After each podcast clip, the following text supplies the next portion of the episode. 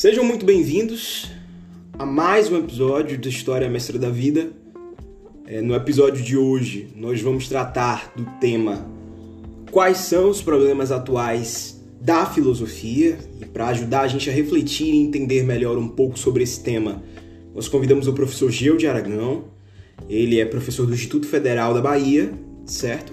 Mais conhecido como IFBA, antigo Cefet e ele tem mestrado e doutorado na área de teoria social. Então é um tipo de pessoa bem apropriada para discutir conosco o que é que a filosofia faz em relação a esse mundo contemporâneo no qual nós vivemos. Qual é o lugar que a filosofia está e quais são os tipos de interpretação que ela produz sobre questões de ordem cultural, política e socio social que nós enfrentamos hoje em dia e que constituem, caracterizam ali a identidade da nossa sociedade e do conjunto civilizatório ao qual, ao qual nós pertencemos.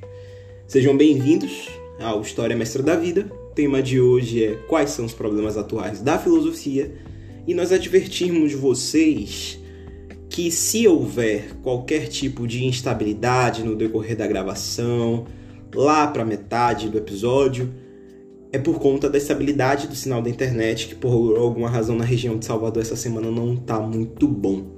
Mas essas são pequenas é, são pequenas interferências que não chegam a durar dois ou três segundos e que não vão comprometer, é claro, o conteúdo que nós vamos trazer para vocês aqui hoje.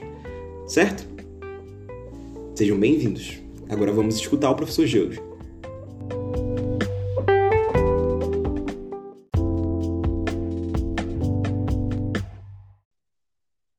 Então, boa noite a todos que estão nos escutando. Esse é o episódio semanal do História Mestra da Vida. Estamos em nosso sétimo episódio. E hoje, diferente de uma caracterização introdutória, que é que geral fazemos, né? episódios que se desdobram sobre o que é filosofia, o que é sociologia, o que é história, nós vamos fazer um aprofundamento. Já fizemos alguns aprofundamentos dentro da disciplina de história, o último episódio demonstra isso muito bem, com o professor Rodrigo Pérez, perguntando o que é a República do Brasil, aproveitando para retomar uma série de assuntos que vemos ali nos finais, nos arcos finais do ensino secundário, né? principalmente quando nós estudamos a idade contemporânea no Brasil e os dobramentos do desenvolvimento do capitalismo por essas terras. E hoje a gente vai fazer um aprofundamento dentro da área de filosofia. Nós vamos nos questionar quais são os problemas atuais da disciplina de filosofia e para responder essas perguntas está aqui o professor Gilde, certo? Professor, quiser entrar para poder fazer sua apresentação. Boa tarde. Ótimo. Boa tarde, boa tarde, Montezuma. É, boa tarde a todos que estão nos escutando nesse momento. E eu gostaria, a princípio, de agradecer pelo convite e desejar saúde a todas as pessoas né, que estiverem conosco Sim. aqui nesse podcast. É um momento muito importante momento muito importante de saúde e de valores que preguem a saúde a partir de algum senso de progresso humano, né? Porque, ao contrário do que muitas autoridades pautam, é, questões sanitárias também envolvem é, laços de fraternidade e não necessariamente uma questão de polícia. Né? Mas explicando como é que a gente vai fazer aqui o nosso questionário para quem está nos escutando, a estrutura é similar aos episódios anteriores, eu tenho três questões bem generalistas, vou fazê-las no decorrer de 30 a 40 minutos ao professor Gilde, e ele vai ter todo todo o tempo e toda a facilidade, por causa da própria natureza introdutória das questões, para explorar esse tema dos problemas atuais da filosofia como melhor lhe aprouver. Então vamos lá, professor, posso fazer a primeira pergunta? Estou às ordens. Beleza, tranquilo. É, Sim, sim. Eu só penso dessa primeira pergunta que a nossa conversa em muito se assemelha àquela dinâmica lá da narrativa do mito da caverna do Platão. E eu estou dizendo isso porque, felizmente, nós vamos sair durante essa entrevista de um lugar de sombras, de noções preconcebidas sobre o que os filósofos estudam, e nós vamos partir para o mundo real, né? O mais real dos mundos, o tempo presente. E é movido por essa noção que a gente já faz essa pergunta introdutória. Hoje, depois de 25 séculos, os filósofos ainda se questionam sobre a origem das coisas que fazem o mundo humano ser humano? Então, muito interessante essa pergunta, Montezuma, e a sua observação sobre é, o tamanho histórico né, dessa atividade que é a atitude filosófica, né, que é prevista, reconhecida como atividade desde um filósofo prático como Aristóteles, por exemplo. Então, é, essa ponte entre a atualidade da filosofia e os seus 25 séculos, ela foi muito bem costurada por você nessa feliz questão sobre a alegoria da caverna de Platão, que é, é muito conhecida também como o mito da caverna, mas é, eu prefiro chamar assim de alegoria porque ela não envolve seres sobrenaturais. O que envolve ali são elementos reais, concretos, materiais, o fogo, as correntes, as pessoas, a luz, a, a entrada, a saída da caverna. Então é muito mais uma alegoria. E porque ela, essa alegoria, ela me acompanhou por toda a minha trajetória enquanto é, professor de filosofia. Né? Sou professor tenho da, é, do Instituto Federal da Bahia, tenho um mestrado em filosofia e teoria social na UFBA, e é justamente com o objetivo de investigar essa segunda natureza, que é a chamada natureza do civilizado, que eu busquei investigar esse tema na modernidade. É, afinal de contas, a modernidade é o grande é, é, berço das ciências que hoje nós temos aí. Então, eu vou utilizar uma frase do Karl Jaspers, que ele atribui a uma interpretação da obra do Martin Heidegger, quando ele diz que filosofar é repensar o já pensado para pensar o ainda não pensado. Fantástico. E a filosofia, ela é a, o modo de lidar com uma realidade que nos é muito poderosa e, portanto, perigosa, que é o próprio pensamento. Então, quem pensa o pensamento, entre tantos, de todas as ciências que, quando se veem num, num, num, dilema e tem que recorrer também à filosofia, mas também tem que encontrar as próprias saídas, nós identificamos prioritariamente nessa, nessa atividade que é filosófica, essa capacidade de repensar com profundidade o já, o já pensado, com o objetivo de trazer algo novo. Só que isso tem uma dimensão que você bem coloca, né, a ser qual é a relação então hoje, né, com a origem de tudo o que temos a partir das transformações que realizamos. Aí nós temos pontos de vista diferentes.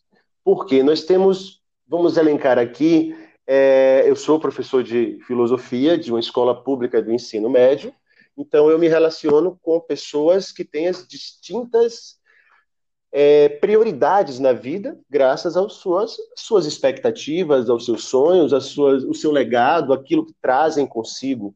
Então nós conseguimos imaginar ali uma sala de aula, um ambiente extremamente cosmopolita, e de pessoas lidando com uma palavra que é uma palavra estranha, é, tem quatro, né, quatro sílabas e ela já foi considerada coisa de marginal, então nós chegamos com a ideia de filosofia. Aí o mito da caverna entra com força, porque ali eu tenho os jovens que são, eu chamaria, os filósofos do filosofar. Uhum. Entende? Aqueles que refletem suas questões quando olham nos espelhos, refletem sobre as suas questões, sobre quem são. E, e eu sou o filósofo da academia. Sim. Então, existe essa, o filósofo do filosofar e o filósofo da academia.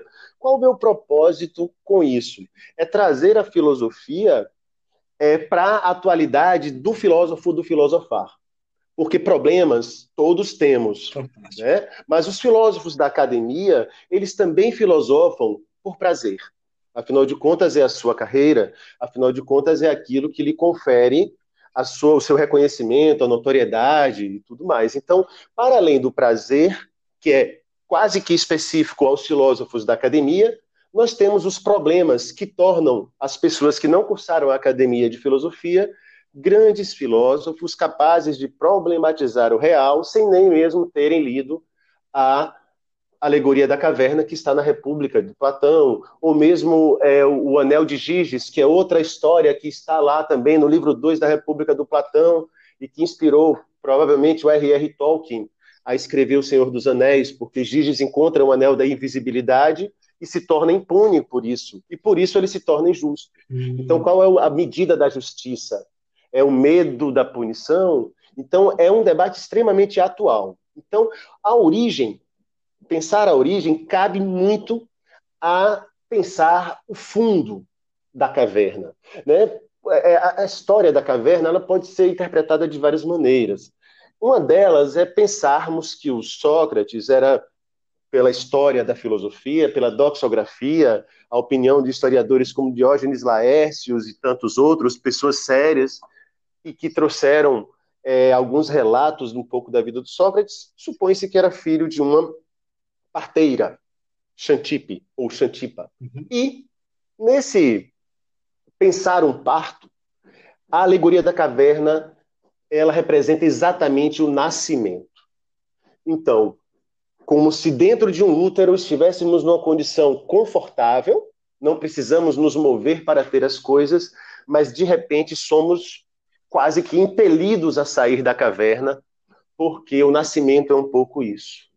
Né? E aí a gente já nasce com aquela luz incomodando, mas esse é um caminho de desconforto mas é um, um caminho edificante. É o caminho em que o indivíduo traça em sociedade para constituir aquilo que ele pretende constituir no mundo, ser para o mundo.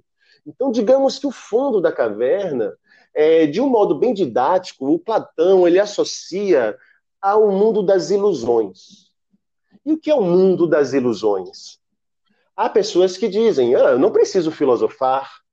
É possível Sim, é possível. Se a pessoa não tem problemas, está tudo resolvido, as contas estão pagas, a saúde está em dia, não vai se preocupar com o que tem que comer amanhã, não se preocupa onde vai dormir, ela pode tudo bem abrir mão e viver uma vida puramente concupisciente, como diria o Platão, colecionando bugigangas, vivendo aqueles momentos prazerosos, fugindo dos momentos desagradáveis. E esse seria para Platão o mundo da ilusão. Sim. É? Mas um passo um passo que é um passo fundamental para os iludidos. Nós muitas vezes estamos no rol dos iludidos, né, também em momentos e vários momentos, inclusive os professores de filosofia. Você olha para o lado e você vê outro iludido. E com uma ilusão diferente da sua, só que a sua ilusão é perfeita. Então você dá um passo adiante se você percebe a existência desse outro ser, e digamos que para o Platão você saiu do mundo da ilusão para o mundo da crença. Você reconhece que você tem uma crença que é poderosa, a ideal, deveria servir para todos, mas infelizmente não serve, mas ela é sua e você não abre mão. Uhum. Quando você se depara nesse mundo de crenças com outras crenças tão fortes quanto a sua, você começa a pôr em questão as suas próprias crenças. E para o Platão, esse seria mais um passo para fora desse ambiente de ilusão que ele chama de caverna, que seria de fato a razão, um momento da razoabilidade. Um momento em que eu me pergunto, de fato, é, o porquê eu estou fazendo as coisas. Né? E essa, essa razão, esse momento da razão, é aquele momento em que todos nós, temos e, adquirimos, afinal de contas, chega um momento em que nós paramos de dizer bebê quer comer, bebê quer. A gente para de se tratar, de se chamar na terceira pessoa, porque é assim que a gente aprende com os adultos, eles nos chamam de bebê, nós nos chamamos também pela terceira pessoa. Uhum. E nós começamos a pronunciar a palavra eu. Esse é o momento de autonomia da razão, porque é o momento em que você vai assumir as consequências por essa palavra eu eu escolhi. E o passo seguinte, que veio da ilusão à crença à razão, seria aquilo que um jovem filósofo chamado René Descartes, no século XVI, diz muito bem num livro chamado O Discurso do Método.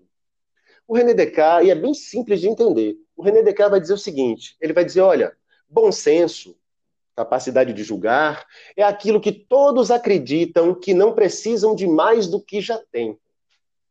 Então, o que ele está querendo dizer com isso? Não basta ter razão. Ele diz: olha, nós já temos o poder de julgar, mas nós temos que nos perguntar como eu julgo Há circunstâncias que podem ser materiais, podem ser puramente e concretas, podem ser puramente psicológicas. O julgamento não é o mesmo. Então eu tenho que entender o que é essa grande ferramenta chamada razão e como ela me leva a esse caminho chamado filosofia, que para o Platão, né, o Aristóteles era o seu nome, o apelidado de Platão, é, a, é o, o, momento em que nós reconhecemos o mundo como tal. Ele chama isso até de verdade. Né? É o momento de uma verdade. Por que essa preocupação é tão latente para um Platão? Né? Porque as ideias são diferentes e elas têm que ser diferentes mesmo, só que elas são muitas vezes boas ou más. Só que, como diz o Jean-Jacques Rousseau, um filósofo moderno também, não é possível ser bom para os bons sem ser mal para os maus. Em vida e sociedade, nós sempre estamos fazendo um mal a alguém. Então temos que avaliar em que medida proporcionamos o menor mal possível aos outros quando buscamos um benefício para nós ou para a nossa comunidade. Uhum. Então, como é que essa, essa, quais são as o que determina as diferenças né, entre essa algo que é bom algo que é ruim, segundo os pontos de vista? E aí tem um primeiro passo, que é o primeiro passo, que é a aplicação prática da alegoria da caverna criada pelo grande professor Aristóteles Platão e muito bem atualizada pelo seu aluno Aristóteles, aonde ele vai elencar as quatro perguntas fundamentais que eu devo fazer em cada período dessa ascese, dessa saída, dessa ascendência, dessa saída da caverna para um mundo melhor. E aí ele vai dizer: puxa, se eu quiser conhecer algo na sua totalidade, como um filósofo deseja conhecer, eu vou perguntar sobre isso que eu estou experimentando. Eu vou perguntar o que é, eu vou perguntar como poderia ser se fosse diferente, né? O que pode vir a se tornar. Eu vou perguntar e quem transformaria isso, já que isso está em potência diante de mim, uma possibilidade de transformação, né? Quem tem competência para isso e para quê? Então, as quatro perguntas fundamentais de uma filosofia prática hoje é: o que é, como pode ser, quem e para quê? Se eu fizer isso, eu acredito que eu consigo tratar um problema de modo a que as pessoas que não cursaram a faculdade de filosofia vão se sentir confortáveis na minha presença. Porque é um problema, é uma, uma maneira de abordar o problema com a devida profundidade. E aí eu posso dar um exemplo. Vamos supor aquele clássico exemplo do próprio Aristóteles. Se eu, eu vejo é, uma pedra, eu logo tenho um contato visual intuitivo com o objeto. E eu me pergunto o que é. É uma pedra. Só que eu penso, e que ela poderia se tornar?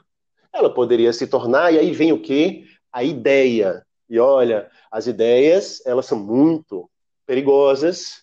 Recomendo, para quem puder assistir, um filme chamado V de Vingança, onde o Guy Fawkes, o grande personagem, quer dizer, que está homenageando o Guy Fawkes, ele decide um ato político e ele diz: Eu não sou uma pessoa, eu sou uma ideia. Tá? Então, como pode ser é a ideia. Então eu vejo a pedra, eu penso na estátua. Vamos supor. Agora, quem vai transformar essa pedra numa estátua? Aí vem o lado social da filosofia. Eu tenho que olhar para o lado para saber, porque eu não vou poder fazer tudo no mundo. Então, quem fará isso? E aí a pergunta final, que é teleológica, telos, finalidade, é para quê? E aí o Aristóteles associa a causas. A causa material é a pergunta sobre o que é, a causa formal é a pergunta sobre a ideia que eu faço daquilo, a causa eficiente é justamente aquilo que aquele que vai produzir, transformar a causa material na ideia, naquilo que a minha ideia pensou ser, e a causa final é aquilo que a finalidade do conhecimento. Eu sempre devo perguntar para quê? E é por isso que a filosofia, enquanto disciplina escolar, não se exime de sempre se apresentar dizendo para que ela está ali. É uma preocupação eminentemente filosófica, que a matemática não precisa ter, que a física não precisa ter, mas que seria saudável também para as ciências sociais aplicadas, como a geografia, como é, a sociologia, como a psicologia, como a antropologia, como a própria história, eu vou chamá-las aqui de ciências humanas, mas eu também vou chamar de ciências sociais aplicadas. É? E elas têm esse o papel de se perguntar por quê? Porque os temas da filosofia são extremamente atuais. Eu posso dar alguns exemplos.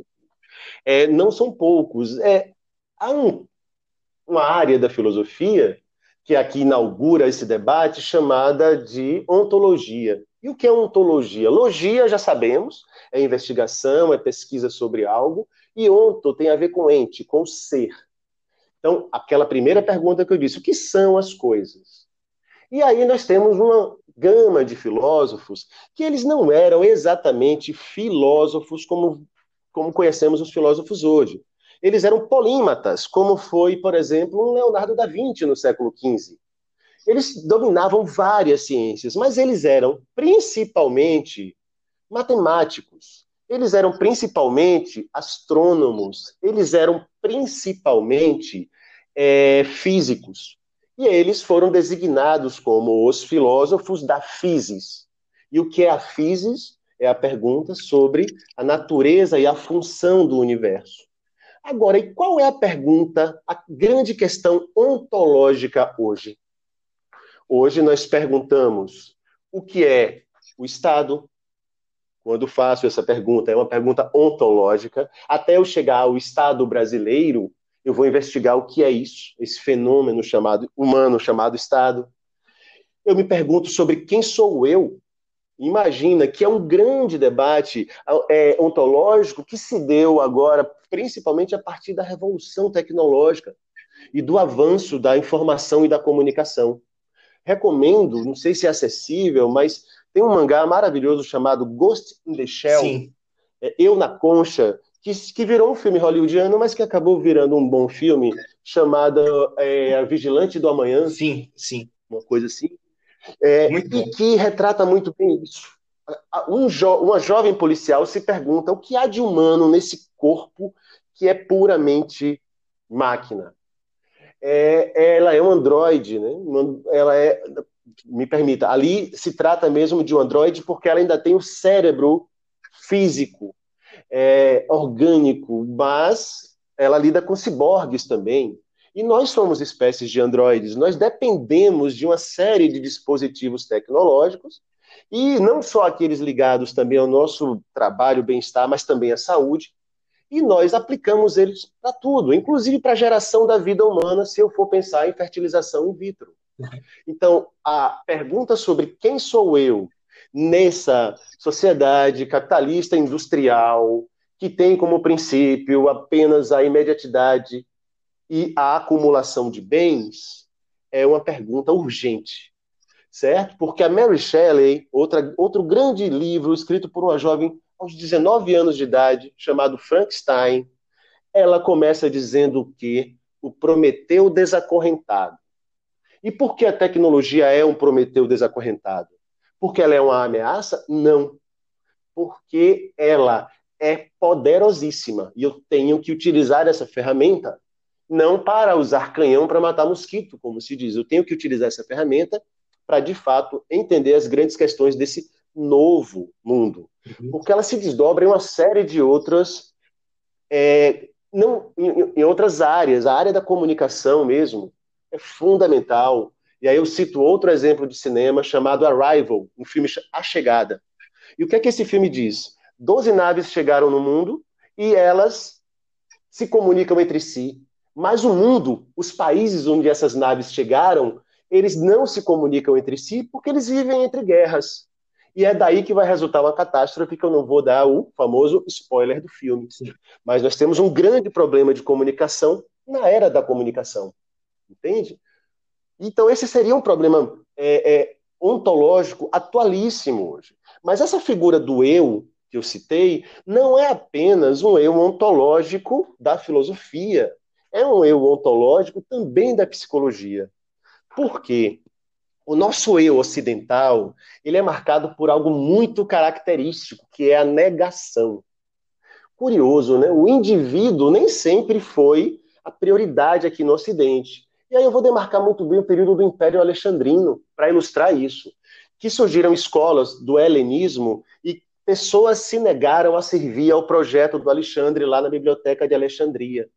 E eles foram marginalizados. Figuras como Diógenes de Sinope, o cínico, figuras como Epicuro, figuras como tantos outros estoicos, Antístenes, eram pessoas reconhecidas na Grécia, mas que perderam a sua identidade porque perderam a condição de cidadãos livres e passaram a ser súditos de um estrangeiro que é o Alexandre. Sim. E aí chegou ao ponto de um Diógenes ir morar na rua, num barril. Mas o que é que eu quero chegar ao eu, a noção de eu ocidental que nós temos hoje, que nos levou a esse individualismo desmedido? O grego ele era conhecido, vamos supor, se fosse Geude na Grécia, Geude da padaria, Geude do açougue, entende? Então o grego, a sua parte da sua alma, ela estava depositada na sua função social de cidadão naquela, naquela Grécia. Quando isso se perdeu, esse eu acabou se tornando uma ausência de. Então, a nossa noção de individualidade no Ocidente, diferente de outros lugares, principalmente do Oriente, onde a individualidade é uma espécie de completude, eu tenho que ser inteiro, inteirar-se de mim. Né? Percebam que nós usamos a metáfora do banquete de Platão, das duas metades, como se nós fôssemos criados e cortados no meio como uma punição. No Oriente não se pensa assim, mas essa compreensão de eu como órfão de polis é que trouxe uma série de entraves sobre a nossa compreensão de individualismo e, consequentemente, trouxe demandas psicológicas, porque essa sensação de abandono produzida por aqueles intelectuais que abriram mão de tudo na vida e foram viver marginalmente, erroneamente, é algo que marcou a história do Ocidente. Então, a nossa compreensão de eu é negativa. Então, aí temos que discutir ontologicamente o tema do individualismo, para que um dia, quem sabe, cheguemos a uma compreensão de povo que o Brasil não alcançou ainda. Não é? Nós temos uma diversidade de, de pensamentos, ideias incríveis, mas uma compreensão de povo, de povo é algo que ainda está a ser construído. Sim, sim. Mas me permita, Michel, se você quiser fazer outra pergunta, Quero. Me, eu, eu vou, eu vou deixá-lo, mas é, eu queria só destacar um ponto que nós temos que é muito importante também. Uma pergunta filosófica atual que trata da epistemologia é sobre a pauta do que critérios eu uso para julgar. Porque agora nós estamos vivendo o tema dos cancelamentos Boa. e todos estão aptos para julgar, muito mas bom. julgar segundo que critérios? Esse é um problema epistemológico muito importante. Professor, só mas um momentinho. Passa a segunda questão. É, é, como a fala do senhor evoluiu de maneira orgânica, né? Então eu acho que a segunda Sim. questão ela é justamente algo que pode começar a ser respondido por esse por esse ponto muito importante que o senhor vai salientar agora, que é a questão da cultura do cancelamento, né? Como ela dialoga Sim. com perspectivas de sociedade sim. de mundo que nós temos hoje em dia de maneira hegemônica, que por vezes são irrefletidas e que precisam sim da filosofia para poder é, se adequar melhor a esse campo diverso que se chama a vida humana. Né? Eu queria saber do senhor, professor, se depois dessa caracterização geral, tanto de aporte literário quanto filosófico, e fílmico que o senhor fez da filosofia na atualidade, sem deixar de remontar a tradição filosófica, é, Sim. o que, que move, esse, move esses filósofos contemporâneos, no sentido de o que há de função cívica dentro desses trabalhos filosóficos? Se sim, se há uma função cívica dentro desses trabalhos filosóficos, o que é que a gente pode dizer que essa, é, essa, essa função cívica da filosofia é subordinada ao interesse do domínio público? Em quais aspectos do domínio público a função cívica da filosofia se faz presente? A quais agendas ela se faz subordinada? Com quais agendas ela rompe e por quê? Muito interessante essa questão, Michel, porque é, o primeiro ponto é aquela certeza que nós temos hoje de uma consciência filosófica atual, que é do enraizamento cada vez maior da filosofia na linguagem. Um discurso sobre o mundo, muito mais teórico do que prático, mas não por isso menos importante. E aí, retomando essa, esse debate sobre a epistemologia e sobre a capacidade de julgar, eu diria que não há, não há nada mais, mais delicado do que esse exercício. Já disse antes que o René Descartes, René Descartes, como queremos chamar, se for como está escrito, ele nos dá essa noção de que bom senso é aquilo que ninguém acredita de que precisa de mais do que já tem. Então ninguém precisa aprender a julgar. Só que não é bem assim. Nós sabemos, inclusive, lá com a filosofia já da transição entre moderna e contemporânea, com o filósofo é, William Hegel, que o conhecimento ele resulta de antinomias. E o que são antinomias? São disputas entre uma ideia e a sua oposição, que o Hegel muito bem chama de tese e antítese. E nós elaboramos a partir desse telos, desse, dessa finalidade, desse objetivo, uma síntese. E essas sínteses é elas que vão ser tornadas públicas, porque a filosofia ela é pública por estar enraizada na linguagem. É, por excelência, uma atividade cívica.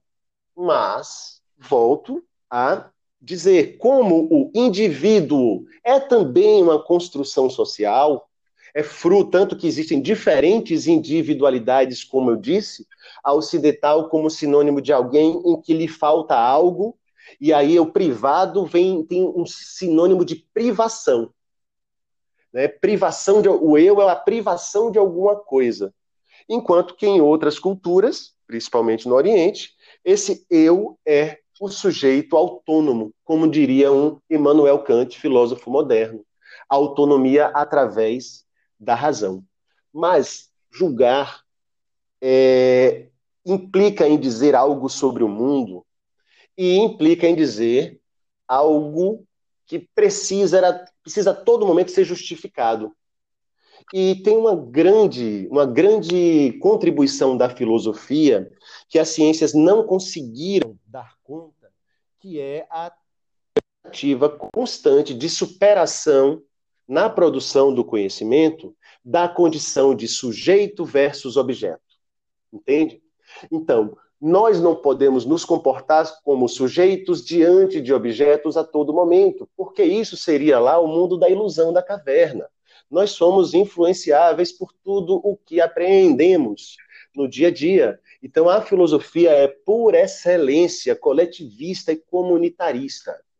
Entende? Ela foi criada para, como uma ferramenta de é, ordenamento na polis das grandes questões que movem os humanos, como uma alternativa racional a já a mitologia e toda aquela compreensão estética do mundo, que nos trouxe também grandes benefícios. Afinal, o sentido da vida, desde a compreensão mitológica, é de fato buscar o prazer, uma vida boa. E é isso que nós estamos a todo momento tentando, tentando tirar da banalidade para discutir em filosofia questões éticas importantíssimas e atualíssimas. Por exemplo, uma pergunta que quase não se faz, mas é uma pergunta sensata para a ética hoje. O que há de errado em matar?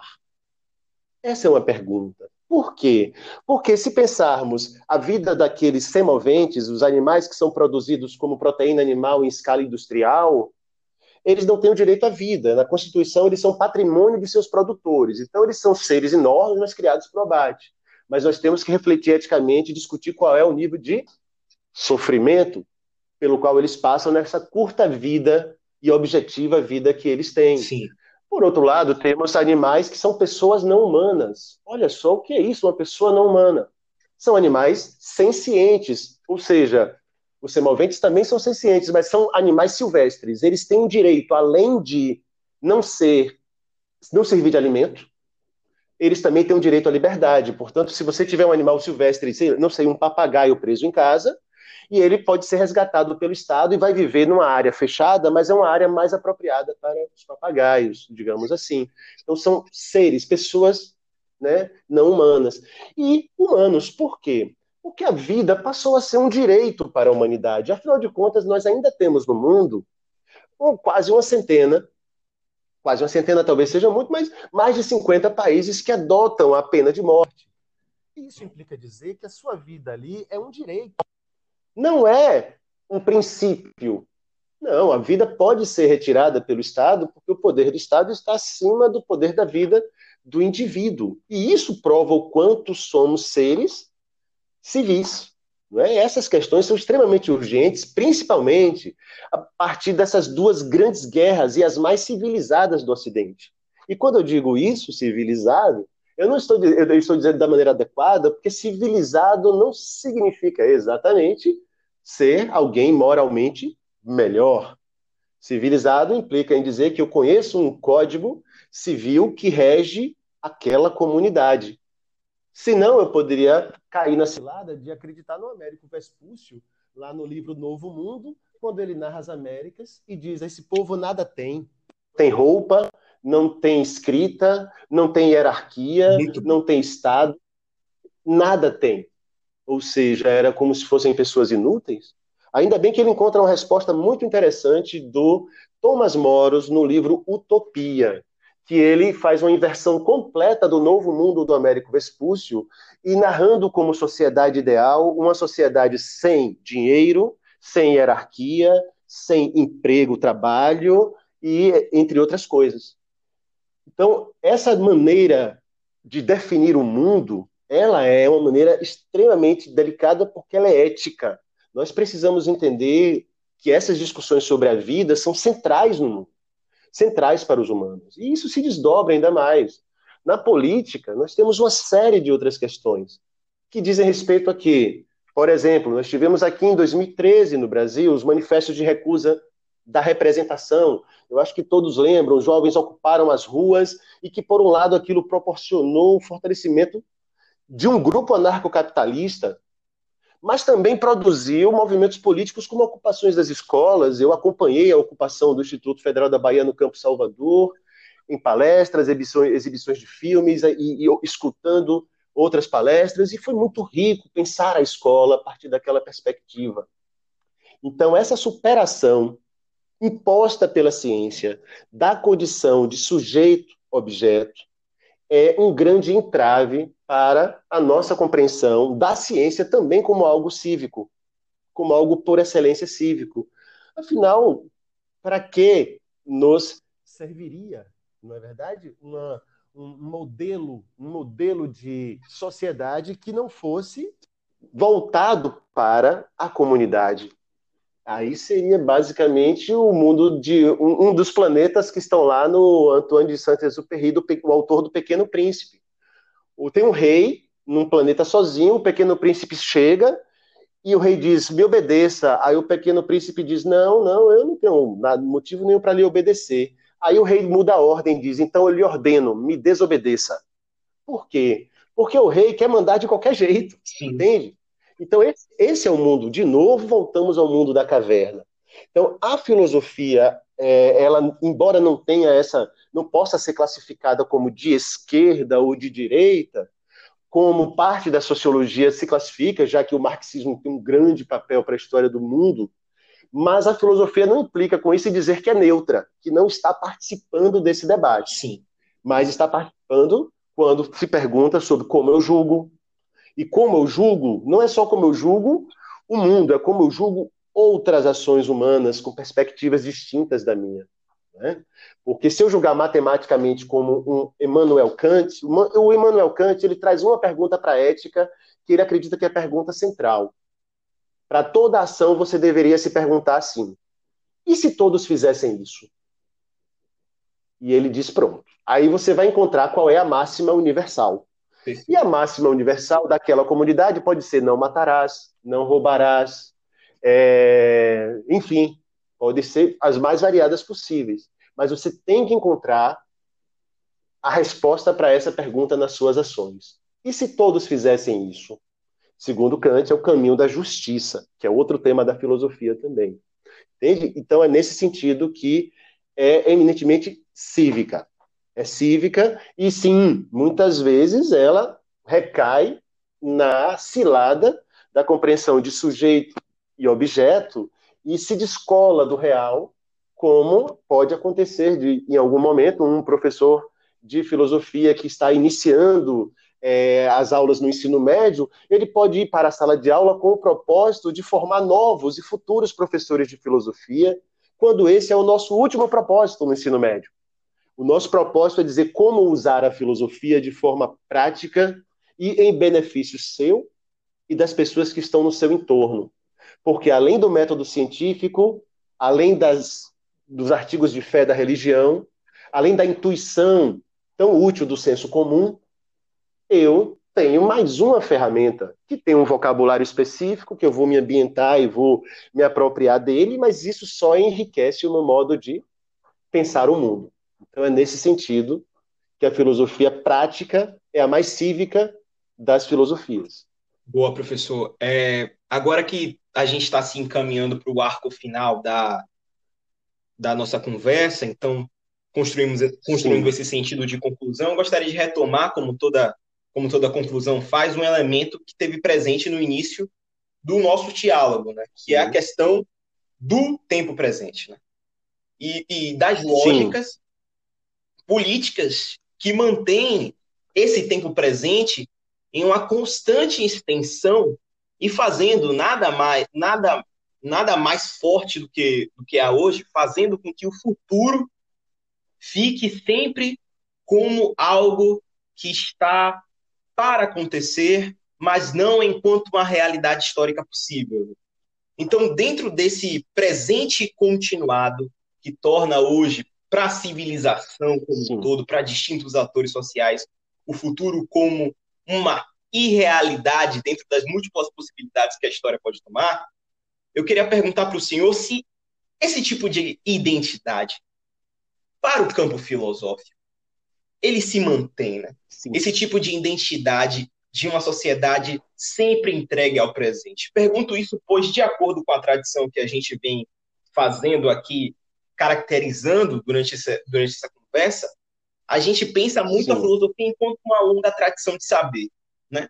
Será que a filosofia também, dentro da nossa sociedade, se, se prostra a essa falta de esperança, a esse futuro que não se realiza e que não é um objeto de preocupação da sociedade atual, essa sociedade imediatista, consumista, que não se preocupa com as grandes tarefas geracionais? Será que a filosofia também ela perde e se esteriliza em seu potencial de refletir sobre o que o amanhã vai trazer para os seres humanos? Perfeito. Muito interessante essa questão. Por ser uma atividade eminentemente humana, a filosofia a todo momento se perde nessas figuras simbólicas de poder, entra em ciladas a ponto da gente de ouvirmos uma crítica, por exemplo, do Karl Marx a William Hegel, que foi parar na sua lápide, quando ele disse que os filósofos se ocuparam de interpretar o mundo e cabe agora transformá-lo. A filosofia ela é por excelência teórica, ela discute questões que não são questões empiricamente tão simples de ser desvendadas, porque eu posso muito bem desvendar o surgir do sol, e ele é extremamente complexo, mas ele está ali, se repete de várias, por vários anos da mesma forma, como diz o David Hume. Não significa que amanhã o sol vai nascer, Sim. né? mas o surgir, mas significa que eu não preciso me preocupar com isso, já que aconteceu tanto que é bem provável que aconteça. O futuro é sempre uma possibilidade. Mas o presente, e o presente para a filosofia, é o presente da possibilidade. Essa é a grande questão. Por quê? Porque a gente chama de facticidade. Nós temos do passado, do passado, a fatualidade. Os fatos. E um dos fatos equivocados é de que a filosofia é mãe de todas as ciências modernas. Sim, mas as ciências antigas, quem conhece lá a era dos titãs da mitologia, a filosofia era como um titã, irmã da astronomia, irmã da geometria, irmã, enfim, irmã dessas grandes outras ciências. Ela passou muito tempo aprisionada na mão do clero e eclesiásticos do período médio, não é? tanto que tem uma grande influência, sobretudo árabe, mas que não nos é divulgada por conta dessa apropriação. Até hoje, ele, o Vaticano, por exemplo, tem uma biblioteca de assuntos proibidos. Ninguém tem acesso a essa biblioteca, a não ser os membros do alto clero do Vaticano. E nós nos perguntamos como no século XXI alguém pode viver tão no passado, já que o Vaticano é um Estado. É? Então, a filosofia, pensar o presente, ela tem que pensar que ela os fatos filosóficos são fatos humanos e os filósofos erraram de modo a serem criticados a todo momento. Não temos essa preocupação de achar que o filósofo sempre vai acertar. Ao contrário, a filosofia é talvez o melhor exercício na sala de aula, porque a sala de aula é o lugar do erro, porque com o erro a gente aprende. Né? A gente vai aprendendo à medida que vai tentando, vai errando até que acerta. Então, digamos que ela é a espécie da mãe das ciências modernas, mas ela não vê o presente como um fato dado. O presente é sempre uma possibilidade. O presente, é, o presente sempre depende do que você vai decidir. Então, a filosofia sempre lhe convida a julgar mesmo, a decidir. Sem você, o presente não é nada, mas com você, o presente é dinâmico. Ele não é, como eu disse, factual, ele é factível. Ele é uma possibilidade. E a pergunta sobre o sentido do presente é justamente essa: qual o maior número de possibilidades eu tenho aqui? Porque o maior número de possibilidades de escolha representa aquilo que William Hegel sempre exigiu da razão, lá na fenomenologia, que é a liberdade. Entende? Sim. Então, quanto mais possibilidades de escolha e de decisão, mais livre você é. Por que hoje nós não utilizamos o termo homem e mulher do mesmo modo? Porque hoje nós percebemos que existem no mundo pessoas que se relacionam por, com pessoas. E que o tema da sexualidade não é um assunto da ética. Ele não pode ser um assunto da ética. Porque isso não interessa as regras racionais de conduta de uma comunidade. Isso pertence à vida privada do indivíduo, mas não privada como privação, mas privada como um direito de ser uma pessoa, independente de com quem se relacione e de como se relacione, desde que não cometa crimes como, por exemplo, a zoofilia, que seria considerado um crime porque não é relação entre pessoas. O animal não tem condição de decidir com quem ele vai se relacionar sexualmente se o ser for de outra espécie, ainda mais perante um ser racional. Mas entre pessoas, nós temos essa compreensão presente de que o que temos é o momento, e esse momento ele tem que ser a todo momento, desculpa a redundância, a todo tempo, ele tem que ser problematizado. Sim. Por isso, o filósofo é o chato, é aquele que está sempre incomodado com alguma coisa, porque ele é igual ao Aristóteles. O Aristóteles ele diz que o, o sucesso da ciência é o acidente. Ele não está preocupado com um cajueiro que floresceu na primavera e frutificou no verão. A preocupação dele é com aquele cajueiro que sofreu um acidente por alguma razão não não floresceu na primavera, porque ali é que está o conhecimento. Está na, na pequena vírgula que o filósofo percebe quando o assunto é refletir sobre a ordem do mundo, a maneira como organizamos o mundo. A grande questão é que ela surge de uma época da oralidade e muitas vezes o filósofo é confundido com um grande orador que tá, está, na maioria das vezes, certo, quando ele só está procurando o erro. Porque é no erro que ele constrói essa poiesis, ele cria essa, esse novo saber. E aí, a filosofia, é na filosofia que está o lugar de errar, o lugar de duvidar, o lugar de questionar mesmo e dizer não entendi, não concordo, por isso vai sempre justificando. Então, a crença, ela só pode ser explicada. O Chicó dizia para João Grilo, João Grilo, não sei, só sei que foi assim. Mas a razão, ela tem que ser justificada. Você tem que dizer como você chegou àquela conclusão e será escutado por isso, porque a máxima da filosofia hoje, do tempo presente, eu queria encerrar fechando encerrar dizendo isso, algo que se perdeu ao longo da história e que é a grande saída para a maioria dos nossos problemas pessoais e sociais. A escuta. A escuta.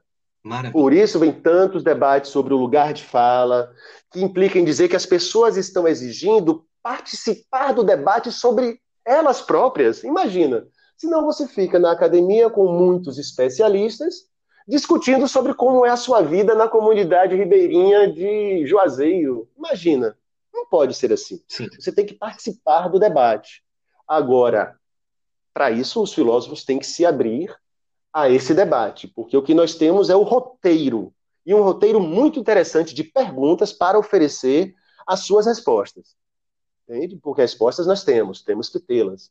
Mas novas perguntas são sempre bem-vindas e a ciência faz também, mas a filosofia faz quase que exclusivamente isso. Perfeito, professor. É nesse sentido. Muito obrigado por ter participado. Eu acho que as perguntas foram respondidas de maneira maravilhosa.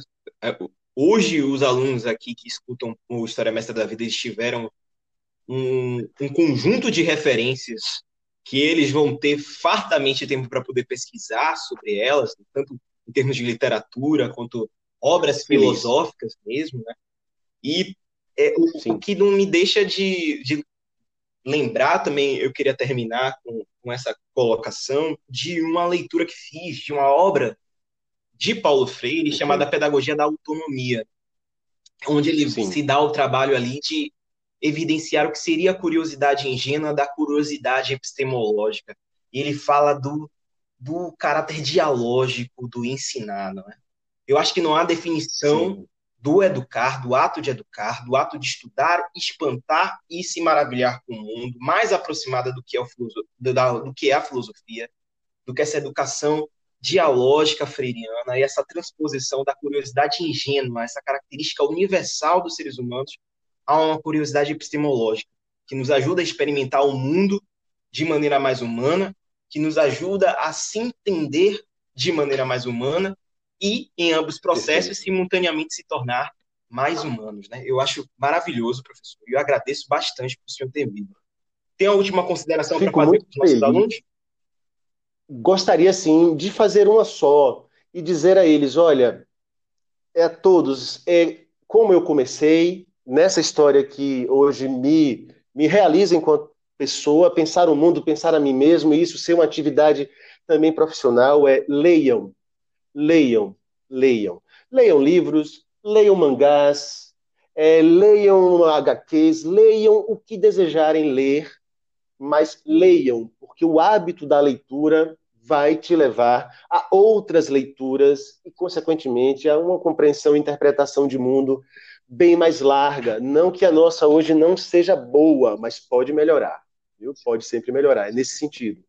Essa mensagem que eu deixo é além do agradecimento aí pelo convite, embora nosso tempo seja curto, mas acho que deu para resumir um pouco o que a gente pretendia com esse diálogo, como bem disse você aqui, onde não existe sujeito e objeto. Existem pessoas refletindo sobre o mundo. Maravilha, professor. E para vocês que ficam em algum momento do futuro, esse foi mais um episódio do História Mestra da Vida, onde nós discutimos o que seriam os problemas atuais da filosofia. Forte abraço, saúde a todos e lembrem-se de filosofar, de estudar e de continuar a perseguir vocês mesmos, que é perseguir suas potencialidades através do conhecimento. Certo? Um abraço.